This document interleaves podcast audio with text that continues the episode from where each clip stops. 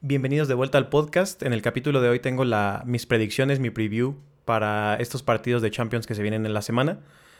Tenemos el partido del City Copenhagen o Copenhagen City, Leipzig Real Madrid, Lazio Bayern y PSG Real Sociedad. Entonces voy a, detenerme en cada uno de estos, partidos, a dar mis sensaciones, algunos datos que creo que serán clave eh, y algunas eh, fases o algunas acciones dentro de cada equipo que creo que podrían encaminar la eliminatoria hacia, hacia el favor de, de, alguno de ellos.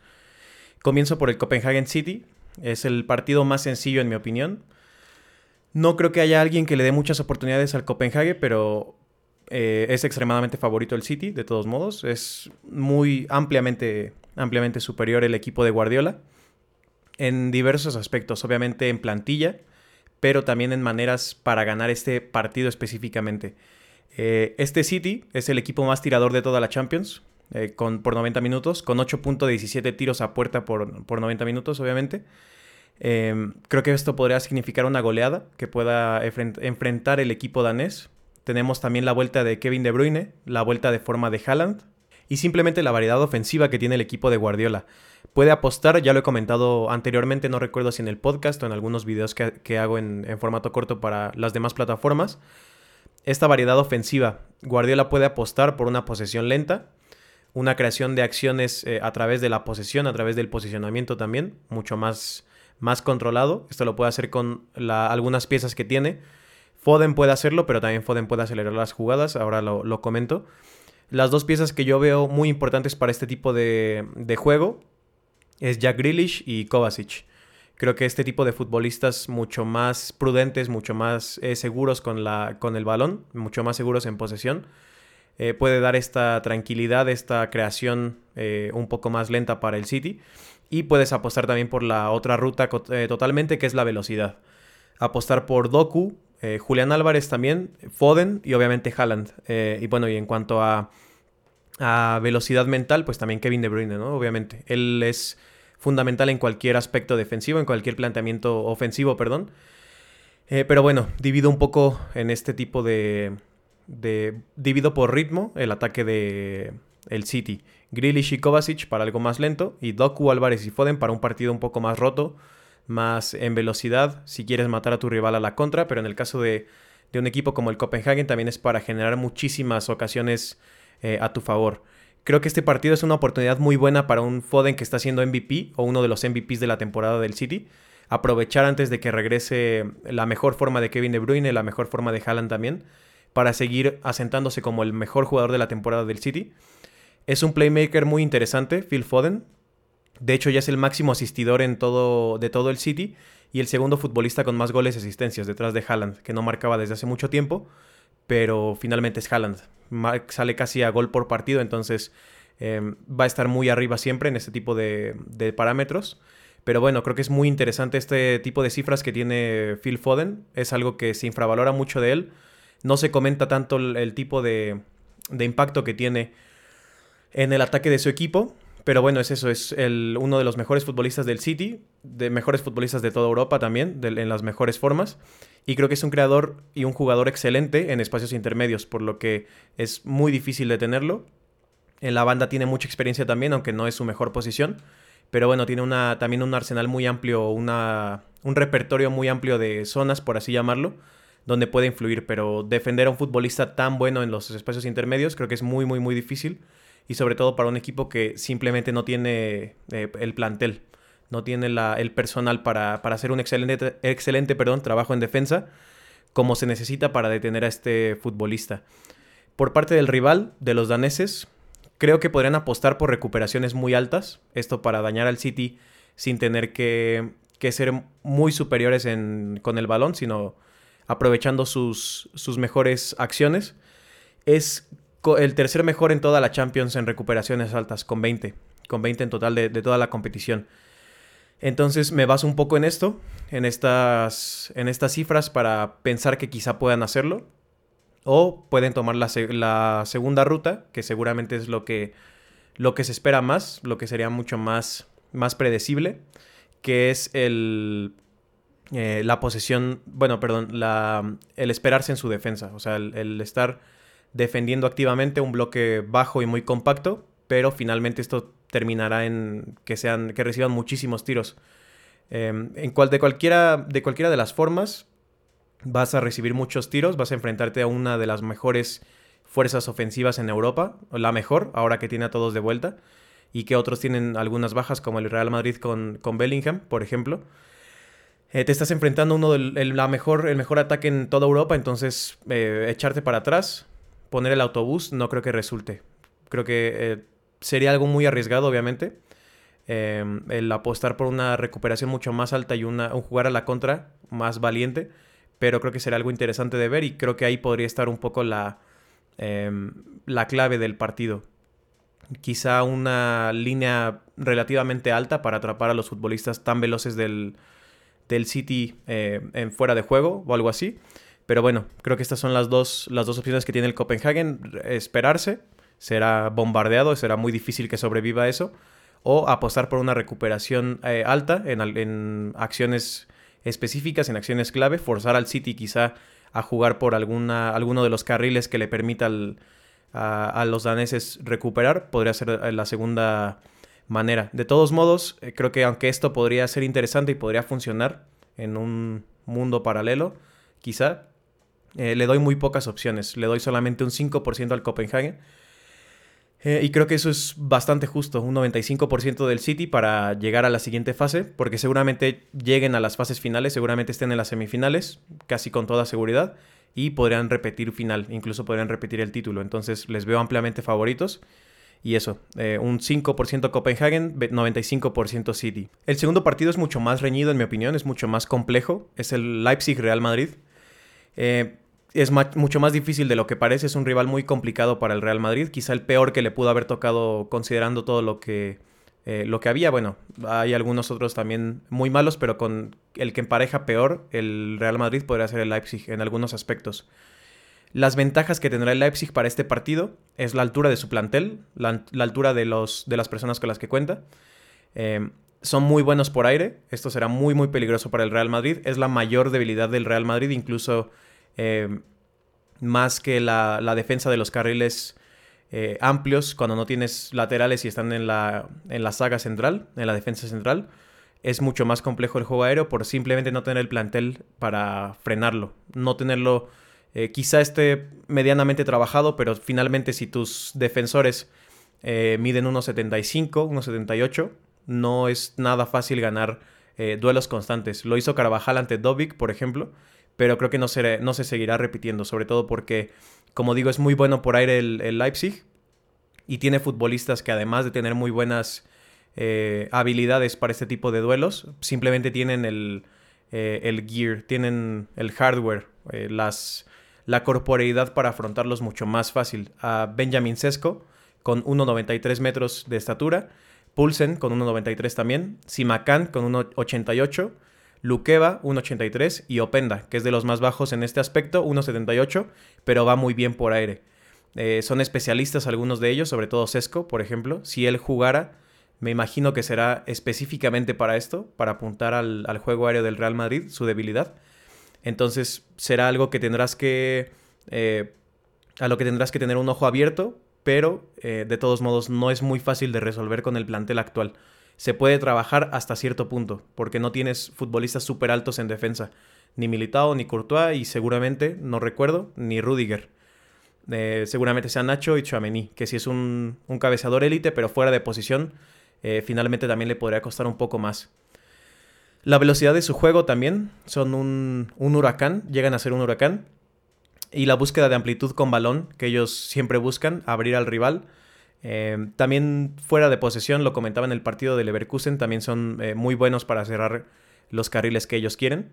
Pero bueno, creo que puede abrir a un Madrid sin centrales. Como decía en el podcast, más bien era en el video que hacía sobre el, partido pasado, eh, esta falta de centrales hace que utilices como parche algunos laterales, en este caso Carvajal, también, bueno, Mendy en su posición y Lucas Vázquez no es un buen defensor, no es un defensor para este tipo de partidos por lo menos. Eh, y este tipo de rivales. Esa falta de laterales tan buenos, que uno que sí está teniendo una, excelente temporada, que es Carvajal, está en la saga, eh, hace que el, equipo intente jugar por ahí, que intente aislar a tus, a tus atacantes, a tus mediocampistas, para dejar una vía libre por la banda. Esto será muy muy peligroso.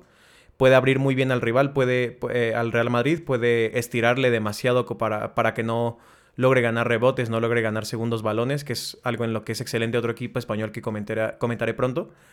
Eh, esto es muy peligroso para el Madrid y podría comenzar a desbaratar esta dinámica tan buena que ha encontrado el Real Madrid de, de relacionismo, se podría decir, de Tony Cross muy cerca de Valverde, por ejemplo, en Camavinga muy cerca de Tony Cross, eh, también Vinicius muy cerca de la, de la zona de Cross o de Bellingham. Ese 2 contra 1 o esa superioridad numérica que se busca, que busca el Real Madrid de Ancelotti, que hace excelentemente bien, se podría ver muy em, afectada por esta amplitud, por estirarte mucho, obviamente. Seguramente logre marcar el, Leipzig también, es muy evidente. No lo hizo el Girona, por ejemplo, en los dos partidos eh, ante el Real Madrid, aunque es el mejor equipo ofensivamente de, España. Pero un equipo tan bueno, tan veloz em, en ataque, creo que fácilmente marcará. Se llevará un gol por lo menos en esta, en esta ida. La vuelta es en el Bernabéu, que es una ventaja para el Madrid. Pero habrá que ver. Igual con este tipo de, de bajas, con este plantel, con el plantel actual en defensa, seguro va a marcar el, Leipzig. Entonces solamente será em, tener el dominio, aunque no tengas el dominio de todas las ocasiones, que el, rival tenga ocasiones y las, las logre materializar, tener el dominio y generar muchas más oportunidades que el rival, que es algo en lo que creo que, el Real Madrid será muy bueno. Voy ahora con esto, con el, las ventajas que, identifico para el Madrid o cómo podría el Madrid llevarse el partido. Ofensivamente es brutal el Real Madrid. Es muy evidente también. Sin Bellingham será mucho más duro ser tan, eh, tan ofensivamente bueno. Aunque se, y se necesitará un Vinicius en un nivel como el del Girona. Que Vinicius en el nivel como del Girona em, ya es una forma de balón de oro. Es una forma excelente. Un, delantero muy difícil o más bien imposible de detener. Porque va a marcar, va a asistir, va a regatear, va a pasar, eh, va a comprometer tácticamente a tu, a tu equipo, o sea, al rival. Entonces, un Vinicius en muy buena forma es prácticamente game over para cualquier equipo en Europa. Así lo, veo. Lo fue o lo llegó a, llegó a amenazar con serlo incluso ante el City la temporada pasada. Eh, un Vinicius muy bueno. Suplirá un poco el output de Bellingham, quizá en algunas acciones. Eh, creo que el Real Madrid también puede atacar por los tres carriles. Esto es una, ventaja muy importante que no se ha, explotado al máximo en, toda la temporada. no se, han explotado los tres carriles al mismo tiempo. Para esto ocupas o necesitas a un Rodrigo en mejor forma de lo que está actualmente, por lo menos mucho más ofensivo, mucho más eh, comprometiendo al, rival, aunque no marque o asiste, finalmente que arrastre marcas por esa zona, eh, que pueda jugar por esa zona para abrir el campo hacia, hacia allá y liberar un poco más a Vinicius y el carril central. Por la derecha, como digo, puede atacar Rodrigo si está en buena, en buena dinámica y si no se recarga tanto a la izquierda o hacia el centro. Rodrigo, Valverde y sobre todo Carvajal. Carvajal llegando a zonas eh, finales, a zonas muy importantes en, ataque. Se ha visto mucho en esta Champions, entonces creo que se seguirá repitiendo. Eso es por donde puedes atacar por derecha. Por izquierda, obviamente, a Vinicius. No cuento a Bellingham porque seguramente estará de baja para entonces. Seguirá eh, eh, como baja para entonces. Vinicius, y no necesitas más, es el mejor lateral izquierdo, perdón, extremo izquierdo del mundo, junto a Mbappé. Ya es junto a Mbappé, ya no solamente es detrás de Mbappé. Es el mejor extremo izquierdo del mundo. Por ahí atacará Vinicius. Y por el centro también, también Valverde, porque es una fuerza imparable, es un, físico increíble, entonces surte balones y, genera carreras, genera eh, rupturas por todos los carriles prácticamente del campo, pero bueno, por el centro Valverde, Camavinga, como se vio en el partido contra el Girona, eh, recuperando y rompiendo también en conducción, esto creo que lo podemos seguir viendo de, Camavinga. Es ah, una de sus mejores virtudes junto, junto al, al tacleo, al derribo. Camavinga, Joselu en el carril central en el área. Es un futbolista que sigue siendo un poco infravalorado por muchos, pero en el juego aéreo será eh, vital, incluso en defensa. En el centro, en, como digo, en el área tener una referencia central será también muy bueno. Y puede, también incluyo a Arda Guller. Creo que puede impactar en el partido como lo hizo también ante el Girona. No necesita mucho para, para impactar. Su conducción, eh, su control, el control del balón, su inteligencia también, que ya la, ha demostrado, es muy será muy beneficiosa para el Madrid, sobre todo por eso que digo, eh, por distribuir un poco las, el ataque por los tres carriles. Eh, con Cross y con Valverde, el equipo debería tener el control del ritmo y también el balón, y así será mucho más difícil abrirlos y será, y será mucho más difícil generarles en contra. Es la razón por la que Cross es tan buen defensor para este Real Madrid. Creo que, como digo, el cierre en el Bernabéu condiciona el, la llave, condiciona también al rival, motiva demasiado al, al Real Madrid, sobre todo que quizá haya futbolistas de vuelta para entonces. Y dicho todo esto, yo le doy un 40% al Leipzig y un 60% al Real Madrid. Favoritos, obviamente, pero eh, no, no tan ampliamente. No es abismal la diferencia. De hecho, no lo hará el Real Madrid, no lo hará Ancelotti ni los futbolistas, pero infravalorar, infravalorar a este Leipzig será un error por eso, porque es un equipo muy bueno en ataque. Entonces, sí, favorito el Real Madrid, pero me quedo un poco nervioso en esta, en esta llave, honestamente. Ahora sobre el partido Lazio-Bayern. Vamos a, a ese partido. Creo que ha sido una mala fase de grupos para un equipo como el Bayern en cuanto a juego, no en cuanto a resultados, obviamente, porque casi hizo un pleno y no tuvo derrotas. Eh, una mala fase de grupos en, algunos aspectos, como digo. Ante mm, el Galatasaray muy blandos en muchos aspectos. Em, una presión muy efectiva en contra. el, Galatasaray jugaba muy arriba. Logró recuperar atacando la, principal debilidad del Bayern, que será algo que pueda también eh, apuntar el Leipzig. Perdón, la, Lazio. Lo comentaré también un poco más, bueno, ahora mismo. Em, esto es, esta debilidad es la presión y la manera que tiene el rival de atacar el carril central del Bayern, porque tiene un doble pivote que no es, ninguno es un especialista defensivo en el doble pivote y un centro del campo en general débil. Creo que Goretzka, creo que la, la combinación de talento de Goretzka, Kimmich, eh, Pavlovich puede ser, en, incluso Mazraoui si juega por esa zona, no es élite, no puede detener muchos ataques Em, que estén muy bien intencionados, que estén bien planeados tácticamente. Es muy difícil para este equipo. Y como digo, lo, apuntaba a esto incluso un equipo como el Galatasaray. A esta presión alta en esta zona. Lo hacía también magistralmente Leverkusen. De hecho, eh, hizo una masterclass y mostró a los demás equipos cómo se debe, cómo se puede hacer daño al, Bayern muy fácilmente. Y este Bayern, precisamente en la línea del, del partido contra el Leverkusen, creo que necesita una victoria ya, necesito una victoria para ganar confianza, para transmitir confianza también al plantel, a sí mismos, para levantar un poco la presión y la lupa que está sobre, sobre actualmente y también calmar un poco la, los nervios de los aficionados, que seguramente muchos de ellos, yo no soy un aficionado del Bayern, pero también veo, ven perdida la, Bundesliga ante eh, una planadora como es el Leverkusen.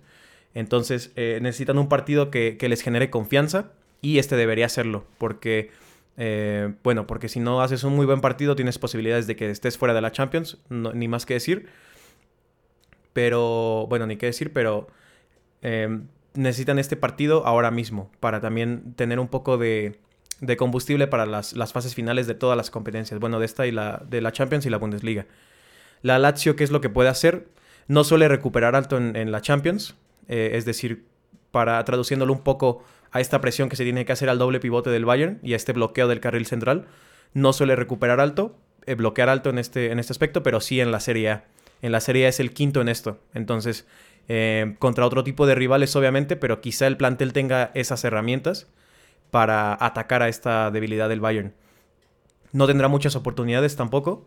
Es eh, uno de los equipos que tienen menos tiros a puerta por 90 minutos en la Champions. Es el tercer peor en la, en la Serie A en esto.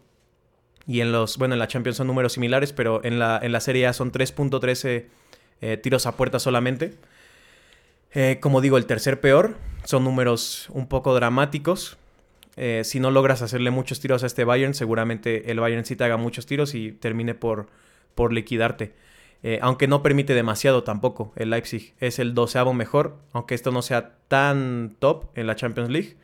de todos modos es, es un número eh, respetable. No es uno de, los, de las principales víctimas de los tiros a puerta. Entonces, seguramente sí el Bayern generará mucho contra, contra la Lazio, logrará generar bastante. Y la Lazio deberá aprovechar estas, estas acciones clave, o sea, porque no tendrá muchísimas en el partido.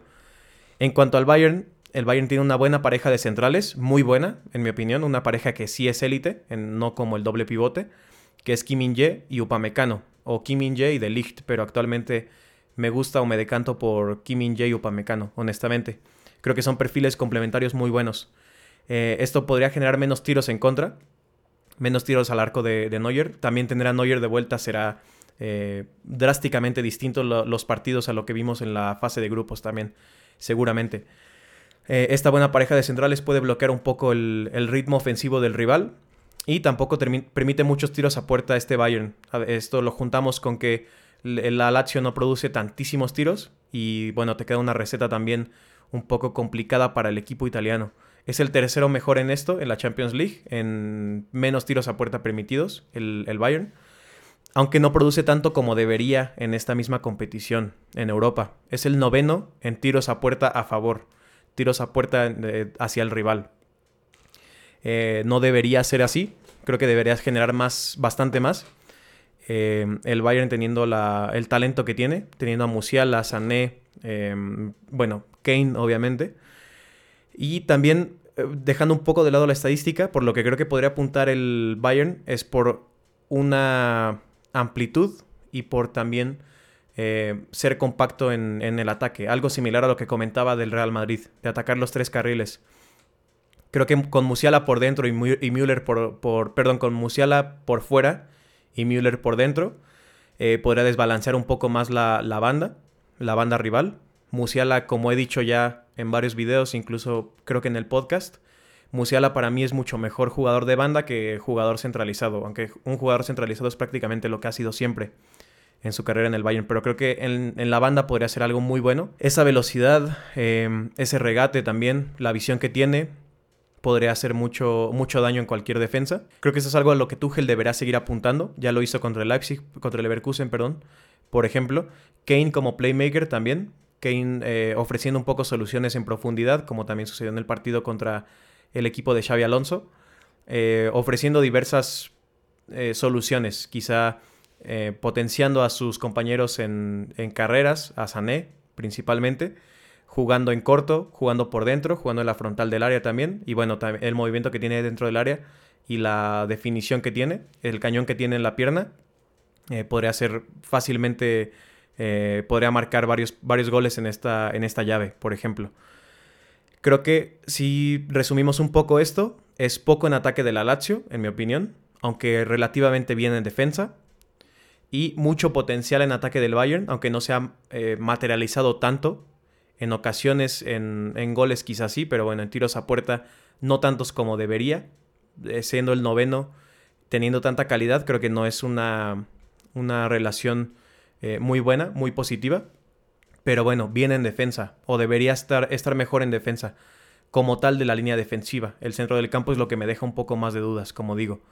Teniendo en cuenta todo lo que digo, no veo, no creo que vaya a ser una goleada del Bayern, no creo que vaya a ser un dominio brutal, pero tampoco tengo muchas dudas de qué va a pasar. Eh, o sea, puede que sí sea una goleada y me, me haya equivocado en eso, pero bueno, lo que no tengo dudas es esto, es que el, Bayern estará en, los cuartos, entonces le doy bastantes posibilidades, aunque esto, este porcentaje le doy un 70% y un 30% a la Lazio, este porcentaje no reflejará un dominio, es si se entiende, creo que sí, sí es bastante comprensible, pero bueno, eh, que pasará, seguro sí, pero que dominará, no estoy seguro. Eso es lo que creo sobre, sobre esta eliminatoria. Y bueno, llegamos a la última llave, a la última, em, el último emparejamiento que estaré analizando en este episodio del podcast. De los partidos de la semana es el PSG Real Sociedad. Para mí es el más entretenido, será el más divertido quizá.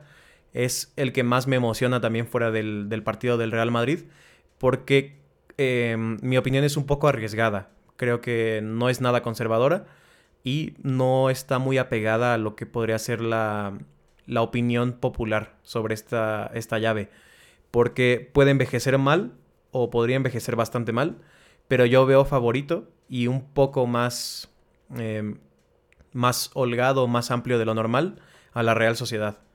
El PSG tiene mucho a su favor, obviamente, todo en lo, en lo ofensivo, casi todo enfocado en el, en el ataque. Tiene tres desequilibrantes, uno por carril. Aquí se repite un poco quizá la tónica de lo, de lo que hemos estado hablando, de eh, la amplitud, más bien la variedad que tienen los, los equipos élite para atacar por cada uno de los carriles. Eh, los desequilibrantes del PSG, eh, me detengo un poco en cada uno, es por la derecha Dembélé. Es desequilibrante, es desborde puro. Su regate, su velocidad es algo que, que ya hemos visto muchas veces en, en Europa, bueno, en España también, en el Barcelona, en la Liga también.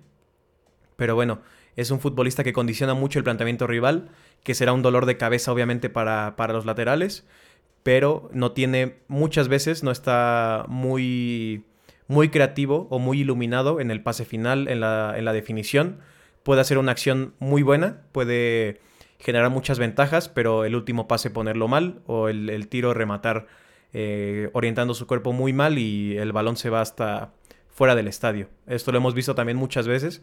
Es la tónica un poco de Dembélé, incluso de toda su carrera prácticamente. Pero bueno, es desequilibrio puro. Entonces em, condiciona, quieras o no, el, planteamiento.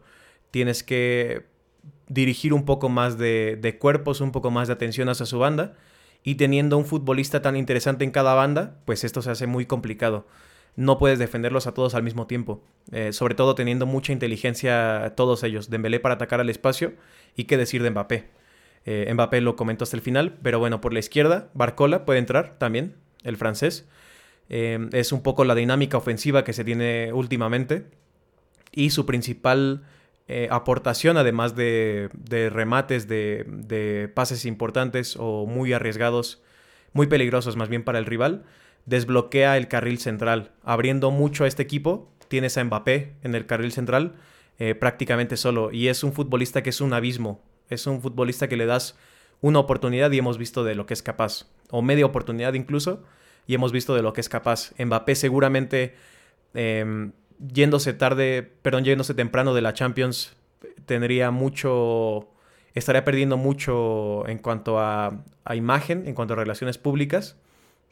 Y bueno, también esto aunado a la motivación que tiene este futbolista, seguramente afronte esta eliminatoria con mucha más em, motivación, vaya, muchas, muchas más ganas. Y bueno, o sea, futbolísticamente no hay ninguno, ningún argumento en contra de Mbappé. Quizá un poco el, compromiso táctico, pero eh, te puedes, puedes permitir un poco prescindir del, compromiso táctico cuando defensivo, por ejemplo, de recuperaciones, eh, todo eso, de bloqueo de carriles, cuando es una fuerza ofensiva tan importante. Es un futbolista imposible de frenar, casi imposible de, detener, seguramente marque, seguramente asista. Es gigante este futbolista, pero bueno, creo que la, Real Sociedad también tiene mucho a su favor, sobre todo considerando que el PSG en ataque sí es muchísimo. En el centro del campo también puede. Eh, bueno, a Zaire Emery es de centro del campo, pero es muy ofensivo, entonces también lo consideraría como, como en la parte ofensiva del PSG. Pero en defensa no es em, la gran cosa. No, es, no existe mucho este PSG en defensa. Mucho en ataque, pero permite bastantes tiros a puerta este PSG. Encima creo que la Real Sociedad es un rival que empareja muy mal con ellos. Creo que es un, rival que le viene muy mal. Ya lo comenté en el episodio pasado del podcast. Pero bueno, lo repasaré un poco más también en este episodio. La Real Sociedad podría llegar muy lejos en la Champions. Yo lo, veo, lo veo posible. Creo que superando al PSG, que es una, un emparejamiento muy feo, muy malo. Las cosas como son. no porque no sean el mejor equipo en defensa, porque haya muchas dudas, porque Em, lleguen a sufrir muchos partidos y bueno, prácticamente no se clasificaban tampoco, estuvieron cerca de no clasificarse. Em, sigue siendo un rival muy malo, un emparejamiento muy complicado. Si lo superan y si logran, si tienen un poco de suerte en el, en el, en el sorteo de los cuartos de final, les toca un rival un poco más asequible o que también les venga bien, le venga bien a su estilo de juego, los veo avanzando incluso más. No me sorprendería demasiado me alegraría ver a la Real Sociedad en las, en las semifinales incluso. Pero bueno, esto es un poco arriesgado. Mucho más arriesgado que decir en esta instancia. Pero eso, creo que podría llegar lejos. Son un equipo muy, muy bueno, organizado eh, para ganar segundos balones, para ganar rebotes. Esto por la superioridad numérica que también generan y el despliegue físico que tienen sus futbolistas también. Es muy importante. Es un bloque muy organizado, esta es la idea fundamental por la que es un rival que empareja muy mal con el PSG. Un bloque organizado que podría generar contras muy fácilmente contra este PSG. Contra un equipo tan eh, volcado, porque no tiene muchísimas eh, otras opciones, eh, al ataque. Esto es lo que creo. Subimendi, un excelente lanzador. Cubo, un excelente corredor, un excelente creador de pases clave también. Pases muy difíciles de, interceptar y que terminan en una acción peligrosa de su compañero. Este tipo de contras las pueden generar por esta, este bloque tan compacto. Creo que es chocar un equipo muy desorganizado contra un equipo muy organizado. Lo normal es que el equipo organizado logre sacar alguna ventaja de eso. Creo que juntando estas cosas que digo, que logran em, inundar un poco alguna zona para generar muchos, muchos cuerpos cerca del balón para ganar esos rebotes, em, los puede lanzar a la contra muy fácil contra el PSG. Ya lo comenté en el podcast pasado, como decía anteriormente. Pero también hay algo muy importante por lo que les considero favoritos y por lo que considero que pueden llegar muy lejos en el, en el torneo. Y es que de todos los equipos de la Champions son eh, estadísticamente y también por lo, visto en el campo, la mejor defensa de toda la Champions. Es un bloque muy compacto, con un arquero muy bueno. Permitió solamente 12 tiros a puerta en los 6 partidos de la, de la fase de grupos. Esto es una locura. Son dos partidos, dos tiros a puerta por cada partido, teniendo en cuenta que jugó contra el, el Inter, por ejemplo. Uno de los mejores equipos de Europa, también uno de los favoritos para ganar la Champions. En un grupo con el, con el Inter, solamente recibió dos tiros a puerta y eh, solo dos goles en contra. También es una barbaridad estadística. No es casualidad, no es, em, no es circunstancial, creo. Es por la, la calidad que tiene este bloque. Eh, con el Benfica incluso se vio una superioridad muy clara de, de trabajo, de entendimiento del juego de todos los futbolistas, de entender en qué zonas debían estar, qué zonas debían estar ocupando. Em, las dinámicas ofensivas también que podrían explotar. Creo que es un equipo excelentemente bien trabajado y como decía, además del equipo, el portero también está cumpliendo con su rol en el caso de la Real Sociedad. Alex Remiro tiene un excelente porcentaje de, de atajadas, tiene el 83.3% de los tiros que recibe, los logra parar. Esto solamente es mejorado por el portero del Dortmund, por ejemplo. Eh, aunque concede muchas menos oportunidades el, eh, la Real Sociedad. Entonces, un muy buen bloque, un muy buen portero y muy buenas opciones para lanzarse a la contra. Creo que es un emparejamiento muy interesante, como decía. Em, la, la máxima fortaleza de cada uno de los equipos es contraria, el ataque contra la defensa.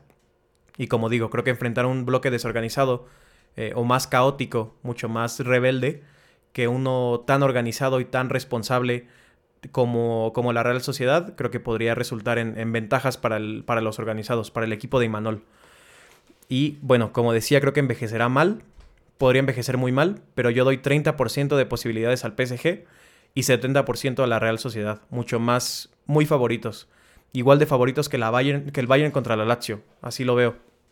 Eh, y más favoritos que el Real Madrid ante el Leipzig también. Lo veo así. Eh, estos son como yo veo un poco los partidos de esta, de esta semana de la Champions League. Quizá haga videos eh, evaluando un poco alguno de los partidos, seguramente el del Real Madrid y este de la Real Sociedad y PSG. Podría ser, pero bueno, por ahora dejo este episodio por, aquí, no, ya no me extiendo más, lo corto aquí. Y bueno, puedes seguirme en mis redes sociales, eh, todas como, como Nuevo Fútbol, y nos vemos en el siguiente video. Hasta luego.